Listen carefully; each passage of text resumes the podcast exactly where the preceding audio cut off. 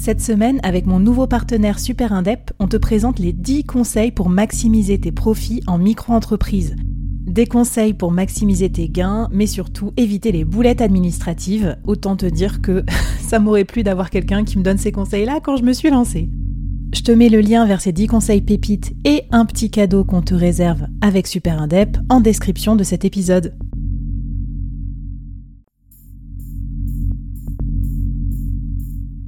Quoi ressemblerait ton business si tu pouvais être épaulé par les meilleurs experts? Avoir un board de rêve disponible 24 heures sur 24 pour t'aider, répondre à tes questions? Je suis Flavie Prévost et ce board, je l'ai créé pour toi dans ce podcast.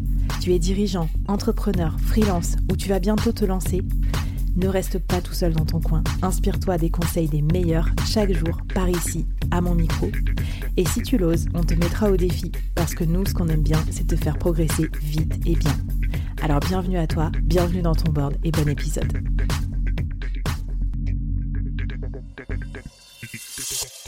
On en est où dans notre marketing euh, stratégie? On a, on a la raison d'être, on a notre, notre plateforme de marque, on sait mieux un petit peu quel est notre positionnement, notre marché, qui est notre cible. Et maintenant, il faut qu'on gagne le cœur et le cerveau de notre cible grâce à notre création de contenu. Qu'est-ce que tu peux nous dire pour nous orienter là-dedans, dans ce truc qui est à la fois très chronophage et très démoralisant, parce qu'on peut aussi complètement tomber à côté de la plaque. Et en plus, avec ChatGPT, que toi tu explores, tu es d'accord qu'on peut créer du contenu à l'appel, mais bon, à quoi bon si ça tombe à côté de la plaque? Raconte-nous un peu euh, ce que ta science de marketeur peut nous apporter dans notre marketing de contenu en tant que solopreneur. C'est revenir à une approche très simple qui est de dire, en fait, mon utilisateur, mon client cible, qu'est-ce qu'il recherche sur Google? Pour me, pas pour me trouver moi, mais pour résoudre son problème. Il faut créer du contenu que les utilisateurs recherchent. Ça, ça paraît con quand, quand, tu le dis, mais c'est de dire bah non, mais je vais montrer, je vais faire ci, je vais faire ça, etc. C'est un peu de la vanité ou tu sais, c'est le personal branding, c'est l'ego qui prend dessus. Tu dis ah cet article il va être trop bien, je vais leur montrer comment on est différent, etc. Alors qu'en fait non. À chaque fois que je pense ça, généralement c'est un gros flop. c'est parce qu'en fait on est trop, on est trop sur, on est trop nombriliste et, qu'on n'est pas assez dans dans, dans, dans, la, dans la customer experience. Je me dis en fait ce qui compte c'est le customer donc euh, c'est pas nos envies, euh, c'est pas nos intuitions. Et encore une fois, il y a des outils qui vont permettre de quantifier euh, ces, euh, ces, mots-clés ou ces directions pour créer le contenu. Et on a, parlé de, Google Keyword Planner dans l'épisode précédent. Donc, le, mot-clé, c'est un point de départ. Encore, solopreneur, c'est un bon point de départ. mais ce qui, est, intéressant, c'est que Google, je, je sais pas combien tu fais de recherche Google par jour, mais il y a un truc qui est magique il y a deux choses qui sont magiques. Il y a l'autocomplete, donc l'autocomplétion quand tu tapes. Donc, juste de ne pas appuyer sur Enter trop vite. Juste commencer à taper. Tu vois les, recherches qui apparaissent. Mais ben voilà, par exemple, si tu fais, euh, euh, tu fais training pour, ben, tu peux voir, tu peux détecter la catégorie. Alors, parce que le moteur de recherche est configuré avec tes cookies, tes historiques de recherche, etc. Donc, il faut quand même prendre des pincettes, comme toujours mais déjà juste l'autocomplete te, te permet de, ok, comment est-ce que les personnes, euh, comment est-ce que Google présente en fait les tops, euh, les tops et quels sont-ils? Bon, après, tu appuyé sur entrée quand même, euh, un moment, et donc tu as tes résultats de recherche, et puis tu as un truc qui s'appelle, alors en anglais c'est les PAA, les People Also Asked. Tu sais, c'est ces mm. petits, euh, c'est ces petits accordéons quand tu cliques dessus, ça te donne un, un, début de réponse. Et puis, puis dès que tu cliques dessus, ben, en fait, ça en génère d'autres en dessous. Mais ce qu'il faut se dire, donc là, je ne sais pas si j'expose un secret de SEO ou quoi qu'est-ce. Si vous avez déjà entendu parler de cocon sémantique euh, en, SEO, si vous avez déjà entendu parler, en tout cas dans les discussions SEO, de dire il faut des mots-clés piliers ou des choses comme ça, en fait, écrivez exactement mot pour mot ce que Google prend, vous montre comme question, puisque c'est les gens qui la posent. Mais oui, pourquoi s'embêter à retrouver des trucs, euh, à reparaphraser? Non, mais je suis d'accord, au risque de passer complètement à côté parce que. Si je fais un morceau de contenu pour euh, chaque question, ben en fait, c'est là où tu deviens, euh, tu viens ce qu'on ce qu'on appelle vers les, content hubs. Ce sont ces hubs de contenu où en fait qui ont en SEO l'avantage bah, d'avoir beaucoup de maillage interne, d'être hyper pertinent parce que super cible sur sur des mots clés et des ensembles de mots clés qui sont bah, structurés exactement comme Google euh, te les présente. Donc du coup, tu maximises finalement la découvrabilité et tu coches toutes les cases euh, de ton contenu pour Google.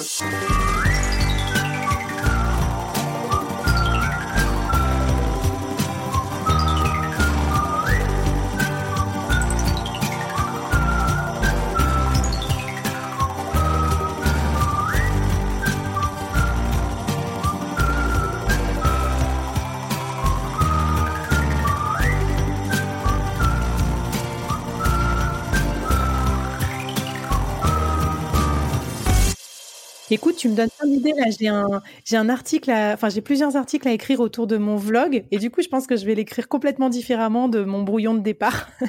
Merci beaucoup et ça nous aidera pas mal parce que tant qu'à créer du contenu, autant qu'il soit lu, qu'il soit pertinent. Qu'est-ce que tu nous conseilles encore comme concept euh, pour finir sur cette partie contenu? Parce que ça c'est en gros les questions un peu euh, pratico-pratiques, mais tu es d'accord aussi que ce qui est difficile dans le content, c'est que tu écris à des gens qui en sont à différents stades. Tu vois, il y en a qui n'ont pas encore travaillé avec des freelances, il y en a qui sont déjà en recherche active de freelance. Est-ce que tu peux m'en dire plus aussi sur comment on fait le dosage, la mixologie, là, le bon cocktail entre tout ça, pour pas être trop sexy ou trop informationnel? Deux choses. D'abord, c'est comme pour, pour, une transaction, il y a une progression, il y a un parcours. Et ce parcours, c'est la rencontre du problème. Est -ce que les personnes sont conscientes du problème? Ensuite, est-ce qu'ils sont éduqués aux solutions. Et une fois qu'ils y a, ils sont au courant du problème, qu'ils sont éduqués sur les solutions, c'est pourquoi est-ce qu'ils devraient considérer ta solution ou ton produit comme, comme une solution? Hmm. Tu pars de la persuasion par la conviction, ou c'est le rationnel qui va aller te, te pousser à la conversion ou, à l'action? Tu peux simplifier ça encore à l'extrême, et je pense que ça va encore plus parler. C'est c'est le framework KLT. Alors c'est pas KFC, c'est KLT. C'est Know, Like, Trust. D'abord, il faut que je te connaisse. Il faut que je connaisse ton le problème que tu résolves. C'est l'awareness. Ensuite, il faut que je te like. Mais pas like au sens euh, je te follow. En fait, la, likeness, ça va être au sens de la familiarité. C'est-à-dire, c'est voir Flavie qui arrive dans mon fil euh, LinkedIn tous les jours, une fois par jour, tu vois, avec ses trucs du board ou, euh, ou, ou Fleet Social ou les autres. Donc c'est la familiarité. Et du coup, avec la réputation, la familiarité, on obtient la confiance, donc le trust. Et du coup, cette gradation, elle fait que, bah, ok, il faut que je les éduque sur le problème à rencontrer et sur le problème qu'ils rencontrent. Il faut que je les éduque sur les solutions, le statu quo euh, et pourquoi euh, il faut que ça change. Et en dernier, euh, c'est de dire, bah, et moi, je me différencie parce que X, Y, Z. Non, mais c'est génial. En fait, je me dis que du coup, la balance, elle est, c'est important. Et par exemple, des fois, on se dit, ouais, là, j'ai pas un truc trop d'expert à dire, ça sert à rien. Ben, si, ça sert pour la familiarité, pour apparaître dans le top of mind. Et à l'inverse, si tu fais trop ça, mais que t'es jamais expert, il y aura pas de trust. Putain, c'est, c'est super bien. Énorme moment de révélation. Je te dis pas, là, j'ai envie de me mettre sur mon plan de content euh, LinkedIn Co. C'est parti, les gars. Vous avez pas fini de me voir. Très bien. Ben, alors, pour te, pour te récompenser, je vais te donner un petit cadeau, euh, un, petit, un petit outil hein, pour continuer à aller chercher les questions que les gens se posent. En fait, euh, ce, dont on parlait là, les People Also Act, il y a un outil qui est bien connu dans le monde du SEO qui s'appelle Answer the Public.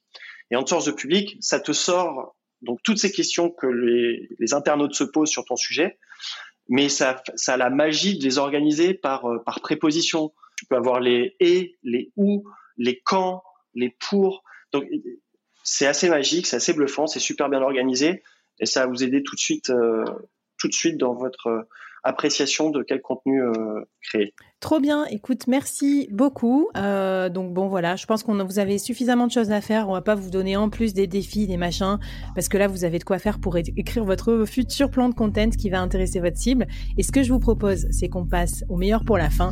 Comment on va faire justement pour euh, mettre la cerise sur le gâteau de toute cette stratégie marketing? C'est que tout ce que vous êtes en train de faire, on va mesurer euh, le succès de tout ça pour vous permettre de garder les meilleures, euh, les meilleures actions et arrêter de faire des trucs qui servent à rien. Parce que dans la vie du solopreneur, c'est pas du tout bon, votre temps est précieux. Ça se passe dans l'épisode 5 avec Guillaume.